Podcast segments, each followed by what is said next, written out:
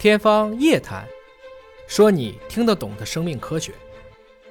大家好，我是尹烨。诺奖委员会呢公布了2022年生理学或医学奖的获奖名单，就一个人是古 DNA 领域的一个研究先驱，叫斯万特帕伯教授。他是一个瑞典人，啊，也曾经担任过德国马克思普朗克，也就是我们一般称的马普所莱比锡演化人类学研究所所长。他也是多个国家的院士，也拿过1992年的德国最高科学奖莱布尼兹奖的获得者。特别值得一提的是呢，他的父亲也是一名瑞典的生物化学家，在1979年呢还当过诺贝尔基金会的主席。1982年，因为对前列腺素的研究啊，跟另外两位也一起拿过诺贝尔生理学和医学奖。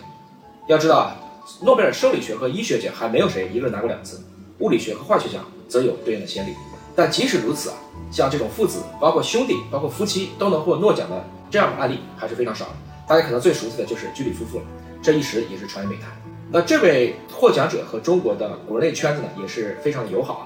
包括中科院古脊椎所的著名的青年科学家傅巧妹，她是他的博士导师，他也是厦门大学人类学研究所所长王传超的博士导师。今年这个奖一公布啊，应该说它的预测难度极大，至少包括尹哥在内啊，我能看到的境内境外的预测都没对。因为这几年啊，生理学或医学奖，我们看到一般是还原论啊，都是研究一些特别啊，应该说精巧的结构，一个对一个机理的解密或者对一个微小事物的一个发现。但这一次给到一个看起来是一个非常宏大的一个话题，就是研究对已灭绝的古人类的研究这样的一个贡献，而且就发给了一个人。一个刚刚也看了这个诺奖直播的现场啊。从部分记者的提问来看，啊，很多记者也没有太搞懂啊，这个到底有什么意义？因为大部分人呢，其实对古 DNA 研究啊并不熟悉。我们一般说考古，一般大家更在意的是化石证据。比如说尹哥正好看的这本书啊，叫《七个骨架》啊，就是专门我们看到的这些化石证据，再从这种化石的解剖结构上去给出一些假说，然后进行分析。但是古 DNA 这个领域的发展，从 DNA 测序技术以来啊，应该说已经有将近半个世纪了。但是早期的研究呢，还是受制于这个样本不好弄。比如说，我们能找到遗骸，这本来的概率就很小。那至于这个样本保存的怎么样，它会不会受污染，即使能够提取出 DNA 量又非常非常的小，所以这些 DNA 提取和测序的技术的限制，就曾经出现了大量的污染，甚至呢产生了啊过去让人啼笑皆非的研究成果。比如说，在同一个人的骨头里，可能又发现了其他动物或植物的一些 DNA，你以为是新发现，其实呢只是污染。早期呢，这样的一些发现很多都能发表在像《自然》呐、《科学》啊这样的顶级期刊上，打着突破性成果的旗号。但是过了一段时间呢，毕竟啊，真的就是真的，后续被验证还是站不住脚，也有些呢因此而撤刊。而直到啊，应该说细致到近乎变态的帕博的横空出世，才真正把这个领域带到了一个全新的面貌和高度。因为他呢，对于这个样本的处理。对 DNA 的提取，包括一系列专有工具、方法、算法的这些研究，一系列的成果产出，让人们逐渐意识到，对于任何一个细胞，它的核基因组是能够告诉我们人类演化的一个完整的故事。是它呢，让科学家们得以真正的借助古 DNA 的技术去一窥我们智人曾经这些先祖们的生活，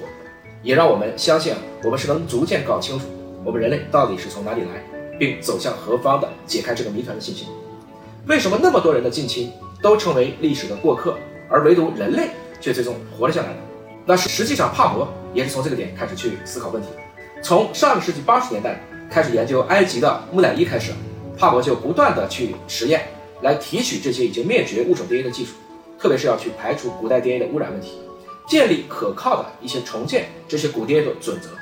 最终使用在了重建人类演化史的圣杯上。比如说，我们知道人类是三十亿个核苷酸序列啊，那我们的近亲，比如说尼安德特人，他也是这么多的基因组。二零一二年呢，帕博和他的团队宣布完成了尼安德特人的基因组测序，因为他是跟人类基因组，包括当时已经有一部分的人进行了全基因组序列测定，进行对应的比较，从此人类的演化研究迈入了新的纪元。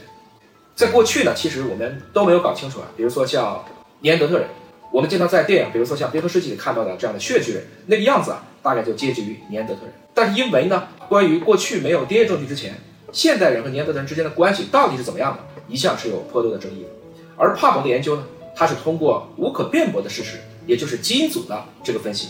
来打破了很多人啊对于遗传学到底能不能对人类学研究有贡献的这样的一个疑虑，逐渐帮助我们解谜。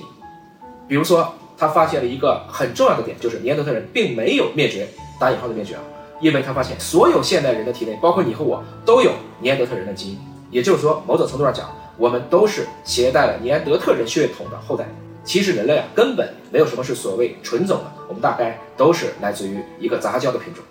而我的同事夏至呢，也刚好翻译过他的作品《尼安德特人》，啊，完整的讲了这个故事。此外呢，部分现代人体内还带有丹尼索瓦人的基因，比如高原习服性的伊帕兹曼基因，啊，这个发现也是华大来主导研究的。